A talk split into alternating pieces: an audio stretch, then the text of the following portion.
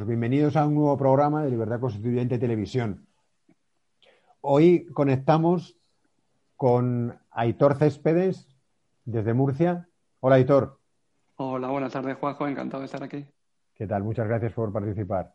Y también con Pedro Manuel González, que está en Madrid. Hola Pedro. ¿Qué tal, Juanjo? ¿Qué tal Aitor? Encantado de estar con vosotros. Igualmente. Bueno, pues hoy eh, el, programa de coloquio lo vamos a, dedicar a, comentar eh, algunas afirmaciones y análisis que, han, que realizaron dos discípulos de Gustavo Bueno recientemente sobre haciendo una comparación, una, una confrontación entre, entre los principios nuestros del MCRC y, la filosofía del materialismo filosófico. Entonces, eh, bueno, eh, realmente mm, yo eh, no sé casi ni por dónde empezar, pero, pero bueno, hay varias ideas centrales. Casi, quizá Pedro le vamos a dejar a Hitor que como, como más versado en filosofía, por lo menos que yo. Que yo, que yo pues que, nos introduzca un poco y, a ver, y, a ver, y a ver luego por dónde seguimos porque, porque no queremos dedicarle un programa largo y, bueno, y sí que hay ciertas puntualizaciones que, creo que debemos hacer. Bueno, eh, realmente lo que existimos, como bien has dicho, es una auténtica ceremonia, la confusión de dos discípulos de Gustavo Bueno, que realmente estaban intentando hacer una crítica de la teoría de Antonio García Trevijano, de la teoría que defendemos en el MCRC, pero sin conocer realmente esa teoría. Y de hecho, ellos mismos reconocen en ese propio vídeo que no la conocen muy bien, que no lo han leído mucho o que no, no lo han escuchado mucho. Lo cual ya de entrada asusta y parece como mínimo una, temeridad. Por simplemente apuntar y señalar los temas centrales, por no alargarnos mucho, porque esto daría para muchísimo tiempo, eh, yo quiero iniciar con esa confusión que tenían al principio entre legitimidad y democracia. Ellos decían, bueno, actualmente en España, ¿cómo que no estamos en una democracia? Estamos en una democracia porque la gente no se revela contra el régimen. Es decir, cualquier régimen o cualquier estructura política en la cual sus habitantes no se rebelen directamente contra el poder que, que gobierna, ya se consideraría democracia. Por tanto, la Alemania nazi sería perfectamente una democracia o cualquier sistema estable, y la inmensa mayoría de sistemas son estables porque los inestables no suelen durar mucho, eh, serían llamados democracias según esa lógica. Y realmente lo que estaba definiendo era lo que conocemos como legitimidad, es decir, la aceptación de la población hacia el poder político, lo cual no tiene absolutamente nada que ver con los sistemas políticos en, cuestión, como es el de la democracia, porque como bien sabemos, la democracia eh, versa fundamentalmente en dos requisitos, separación de poderes y eh, representación mediante diputado de distrito uninominal. No sé si quiere añadir algo más, Pedro, con respecto a este asunto.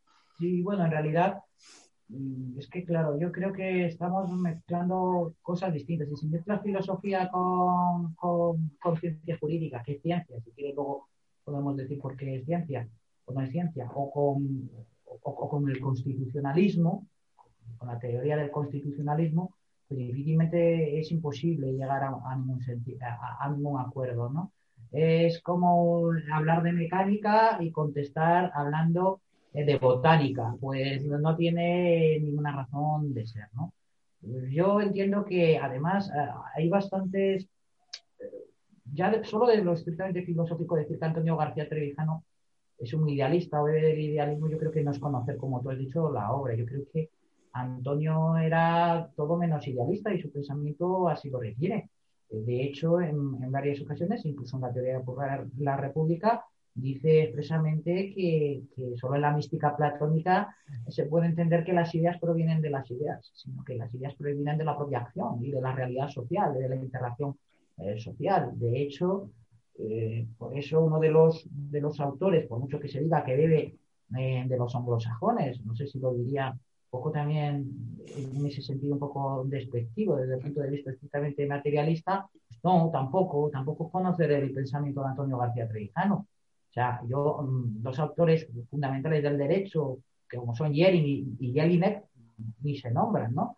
Eh, toda esta teoría del ascendente y los descendentes, ¿no? Que yo, con todo el respeto a la filosofía de Gustavo Bueno, entre esto y las, las, las nueve, los nueve poderes, ¿no? Me recuerda un poco al, al, puente hacia la felicidad de la Iglesia de la Cienciología, casi, ¿no? Es algo así parecido. Pero, pero en fin, o sea, el sentido de, de lo que es la lucha por el derecho, como creador del derecho, encontrar de las ideas a lo mejor histórico-evolucionistas del derecho, como de Jelinek, de, perdón, de Savigny, que era la, idea que tenía de Savigny, que, la contradice Jelinek en, en esa obra que tiene la lucha por el derecho, fundamentalmente, son las inspiradoras realmente de toda la teoría social y del sustrato filosófico de la teoría de la acción de Antonio García Trevijano, que es todo lo contrario al, al idealismo. ¿no? O sea, una cosa es tener un ideal y otra ser idealista. Yo creo que que en cualquier caso, en la teoría de Antonio García Trevijano, la acción es fundamental y la acción eh,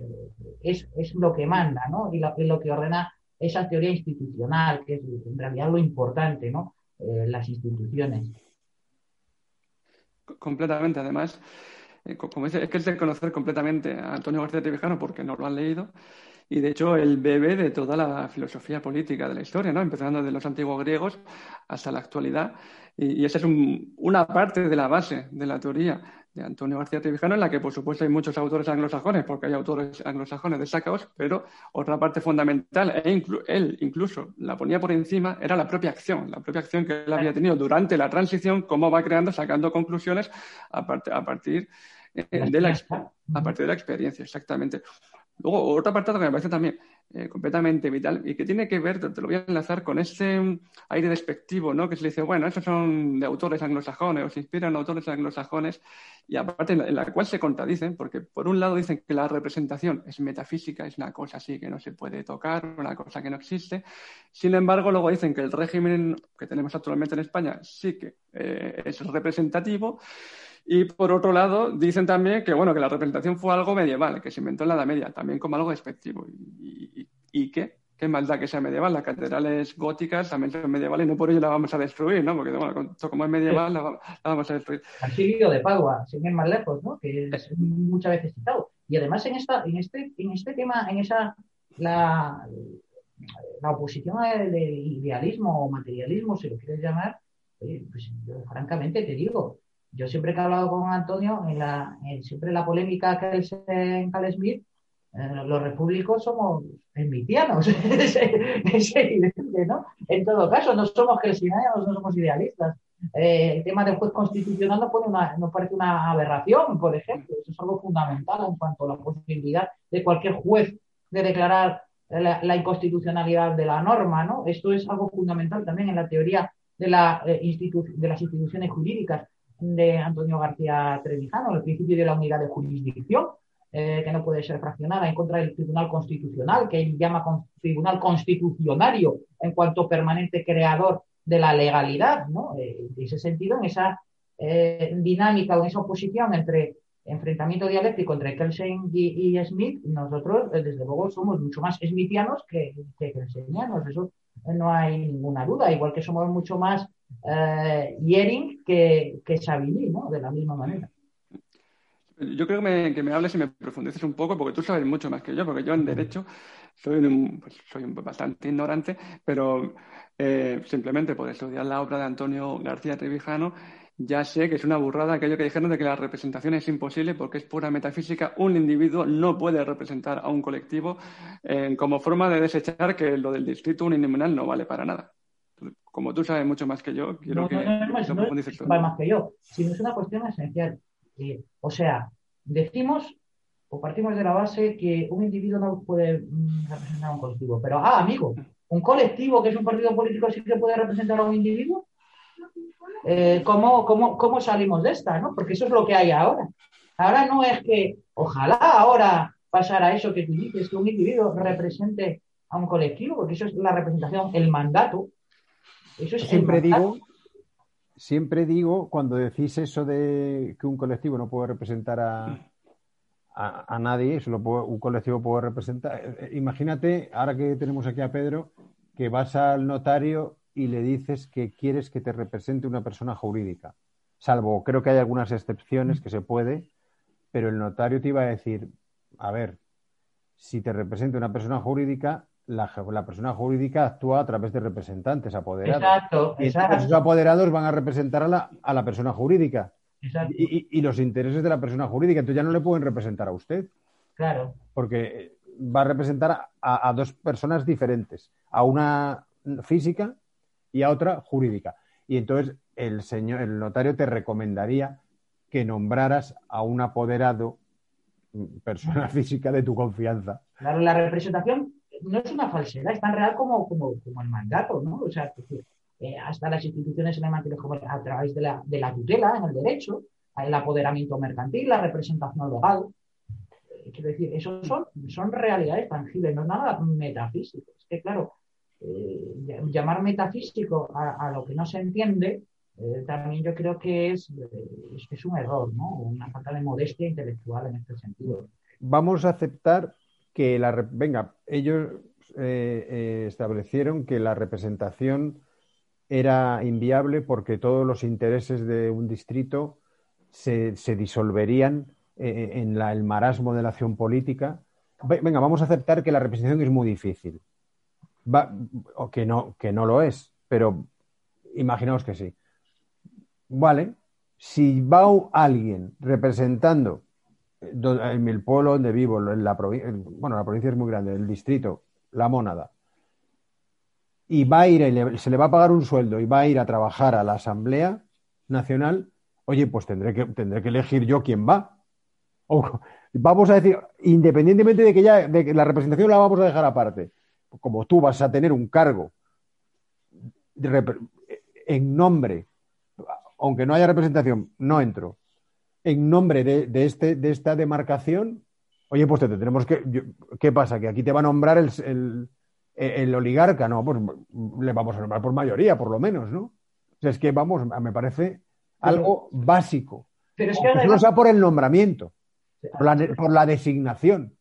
Esto que dices tú, además del tema de la representación, que no, representan los intereses del distrito, que no son, pueden ser representados, pues esto es muy sencillo. Yo digo ahora mismo que en un estado tabaquero de los Estados Unidos, cuyo distrito electoral, eh, cuyo distrito, que allí sí que hay representación, se dediquen al cultivo del tabaco, que un jefe de un partido, si no hubiera representación, dijera que porque su partido lo manda, se iba a prohibir el tabaco de raíz y iba a cortar la producción del tabaco. Veríamos la diferencia que hay si hay representación con un diputado de ese distrito que dependa su elección de las, de las personas que allí viven del tabaco, o sea, de un partido alejado de ese distrito en el que le pongan en una lista eh, los gerifaltes de aquel partido por intereses de la política, no de lo político. Claro que sí que está representado los intereses del, del, partido, perdón, del distrito o de la población, no, sé si de Burgos o de Alabama o de, donde fuera en ese caso, porque si no, a ese representante le despellejan. O sea, es que eh, es evidente, porque eh, cuestionarse cuál es la materia de la representación, pues la respuesta es muy sencilla. El poder. Eso es la materia, el poder político. Eso es lo, que hace la representación. La, representación, al fin y al cabo, lo que hace es transformar, junto con la separación de poderes, la potencia. La potencia de lo político en poderes separados y contrapuestos entre sí. eso es lo que hace y esa es la función principal.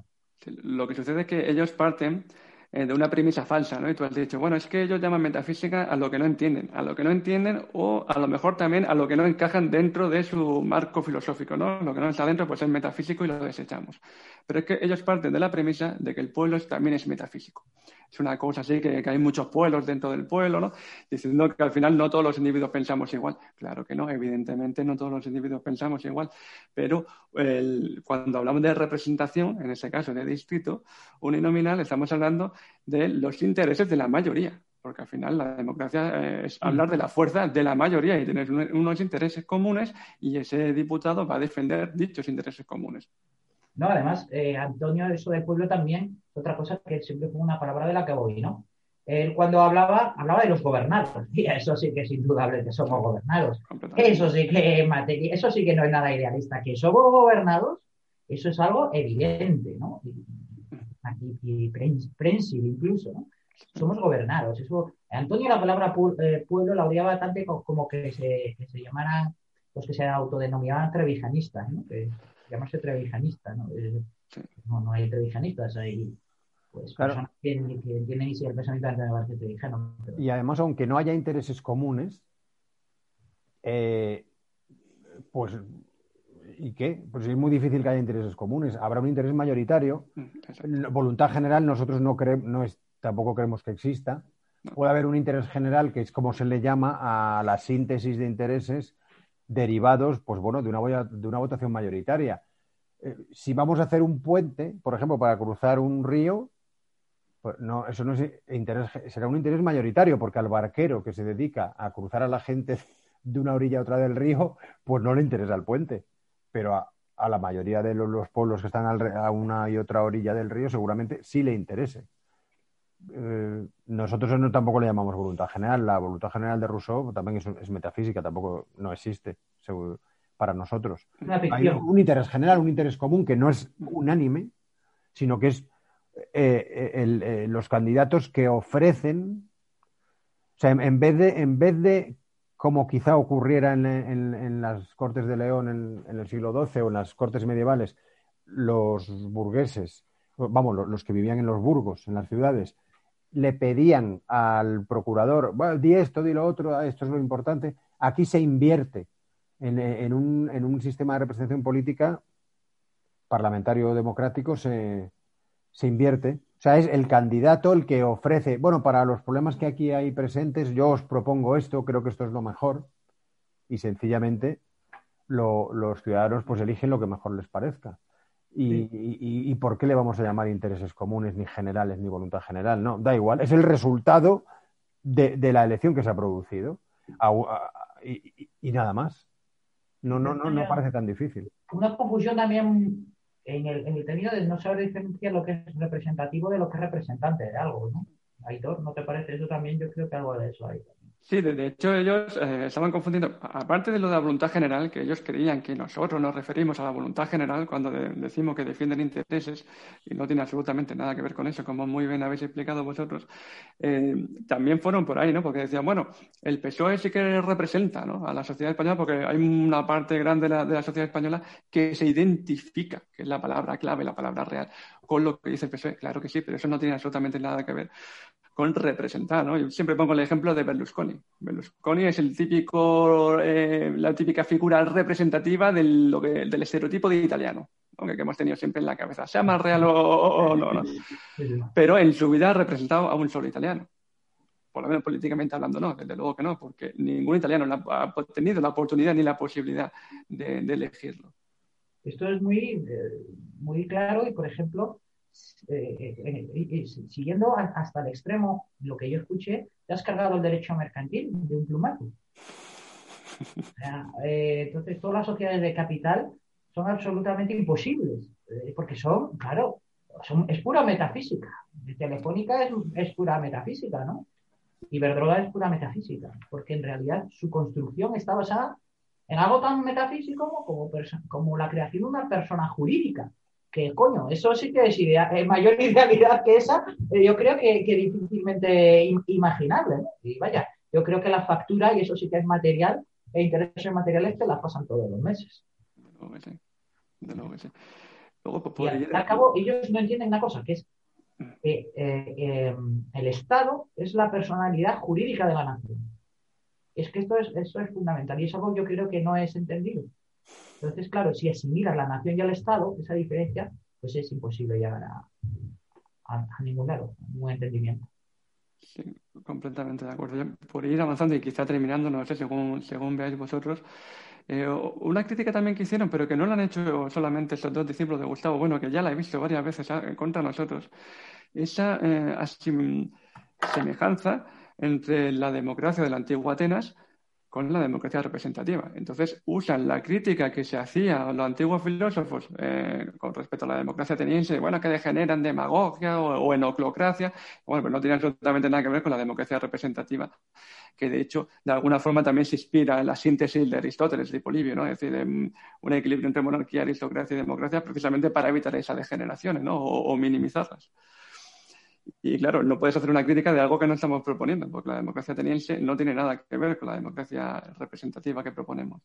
Sí, luego había un tema también que parece interesante, también la crítica a la abstención, que es una, una, cosa de la que nosotros pues hablamos bastante y en la teoría de la acción de Antonio García Trevijano pues, es un punto capital. Eh, no es el único, es un requisito sine qua non para la ruptura eh, con lo que hay, pero por sí mismo no va. ¿no? O sea que la abstención no, no va a ningún sitio. ¿no? Yo siempre cuando a mí me han dicho esto, eh, intento hacer un, pequeño experimento de hipótesis.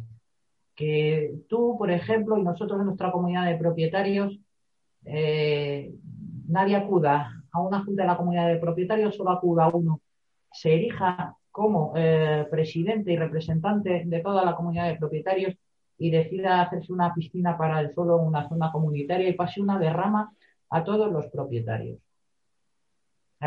O sea, eso porque sería, tendría eh, eh, bueno, pues eh, la para hacerlo, ¿no? E-, efectivamente, pero efectivamente no tenía la autoridad propia de que era la legitimación. Yo creo que ese señor saldría por la ventana o le quemarían la casa al día siguiente. Y eso nos llevaría a, ningún sitio. Pues eso, eso, en eso fundamentamos nosotros la, la abstención. Lo que pasa es que a ellos les da igual exactamente la forma de gobierno, o eso dicen. A ellos les, importan cuatro cosas, ¿no? que podemos llamar incluso, ellos dicen filosóficas, pero podemos llamar incluso culturales. Y independientemente de cómo sea la forma de gobierno, les da igual, mientras cumplan esas cuatro cosas o esa batalla cultural que también ellos tienen, em, pues les, es indiferente, completamente indiferente. Sí, sí. Otra crítica que hacían a Antonio, yo, creo que de lo que yo me tomé nota es decir que la, la política no es una ciencia y que Antonio configura eh, la, política como una ciencia, como efectivamente así es, ¿no? La, ciencia, la ciencia del poder. Eh, en esa división que hacen ellos de, la, ciencia, ¿no? Yo, a, ver, hay una división en cuanto a la ciencia de la que parte Antonio García Trevijano, que es lo que, se llama la ciencia de la naturaleza y las ciencias de eh, las ciencias sociales. Él define la, la, política como la ciencia del poder, ¿no? Y como ciencia social. Y, una diferencia esencial y que también él daba bastante importante es a la epistemología, a la, manera de, afrontar eh, estos campos científicos, el de las ciencias naturales o, el de la ciencia de la acción humana y, la, metodología que sigue cada una. Por ejemplo, en, las ciencias naturales el método es el, método experimental, el método inductivo experimental, mientras en las ciencias sociales es el a priorístico deductivo. Por ejemplo, de axiomas. axiomas esto, esto lo decía también, por ejemplo, con Mises en, la acción humana, en su obra La acción humana. ¿no? Eh, hay un axioma básico, que es el hombre actúa, ¿no? y a partir de ahí eh, hay que empezar a desgranar las consecuencias por la experiencia, a través del método a priorístico deductivo, lo que hay. Porque mientras, por ejemplo, en las ciencias naturales lo que se estudian son cosas, en, lo que se estudia en las ciencias sociales son ideas.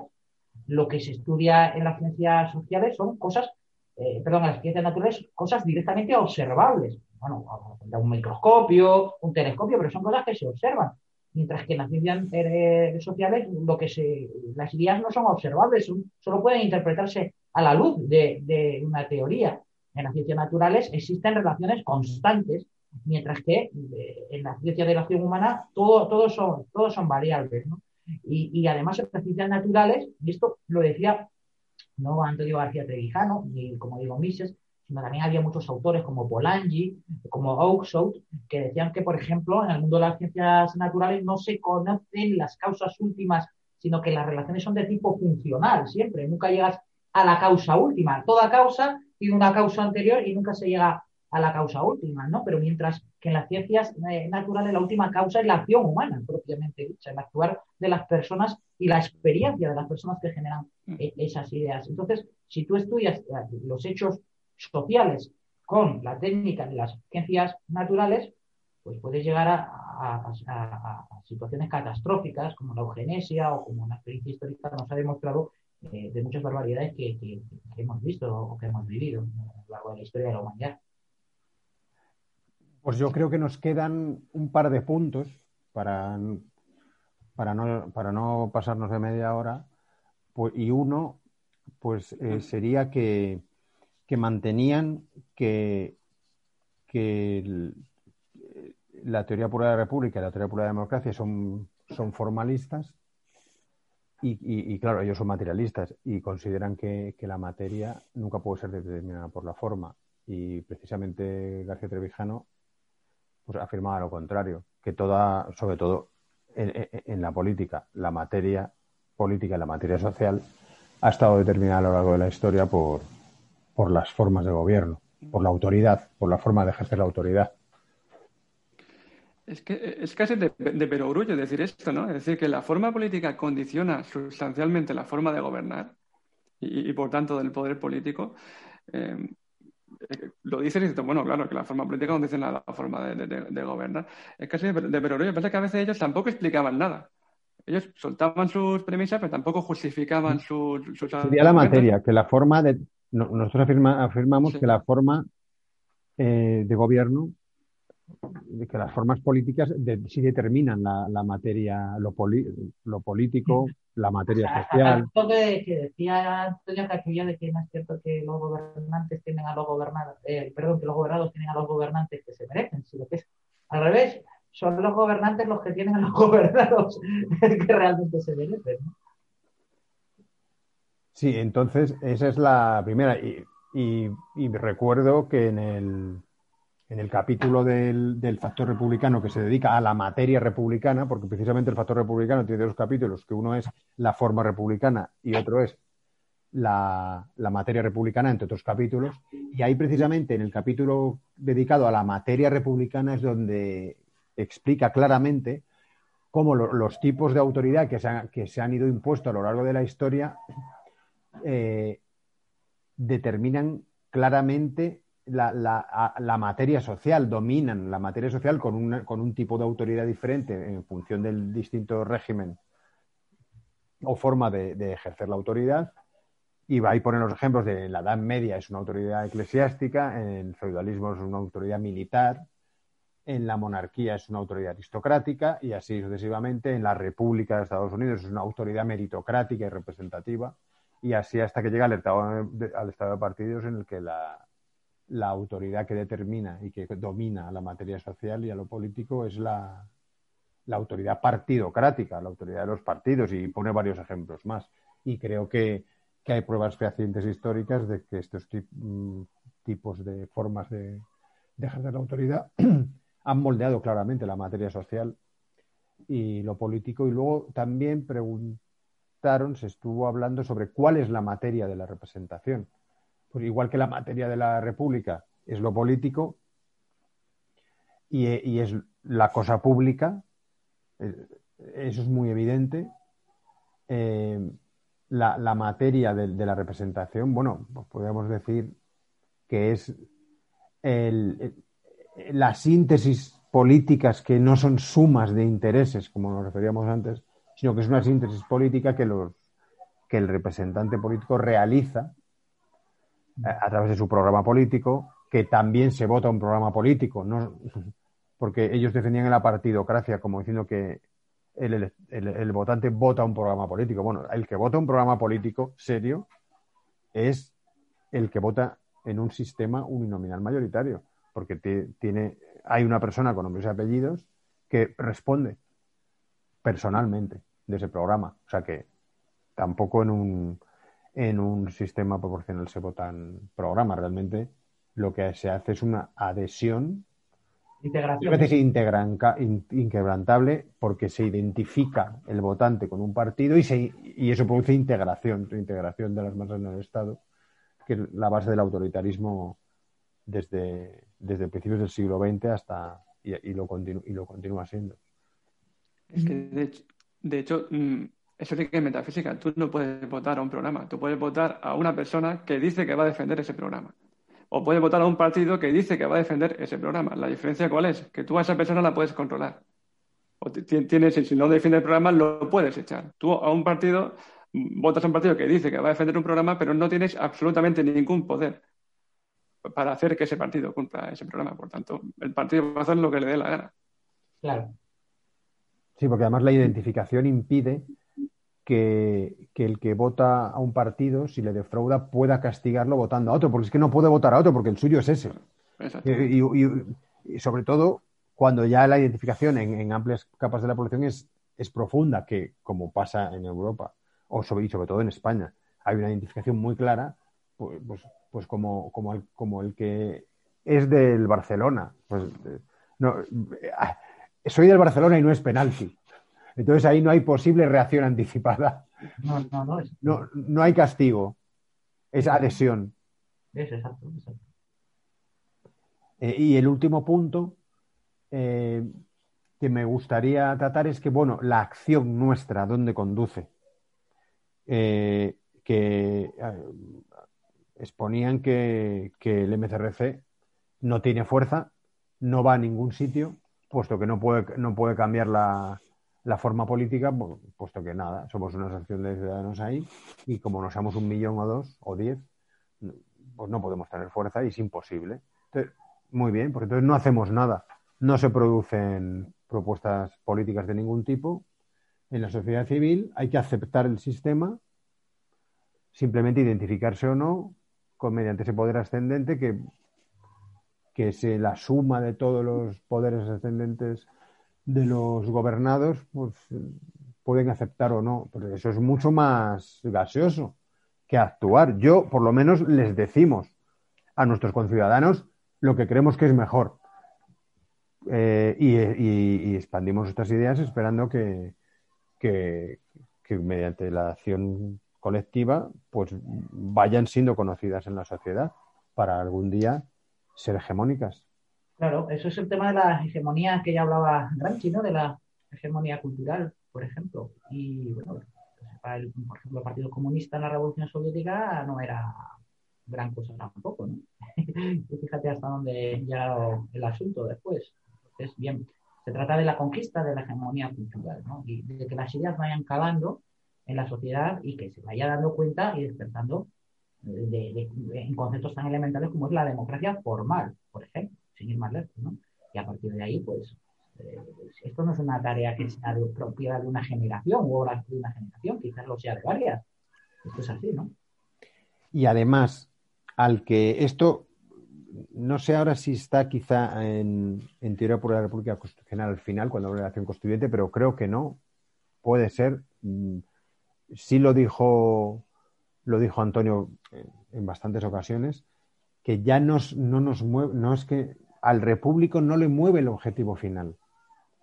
Al repúblico le mueve un motor interior, no un objetivo externo lejano alcanzable o difícilmente o poco alcanzable. es, que, no mide, el que tiene la pasión de la libertad colectiva, no mide, no cuenta el tiempo para alcanzar el objetivo, sino que se ve impulsado por una fuerza interna a actuar y nada más. Yo no mido a ver si nos conocen un 1% o un 3% de la población española.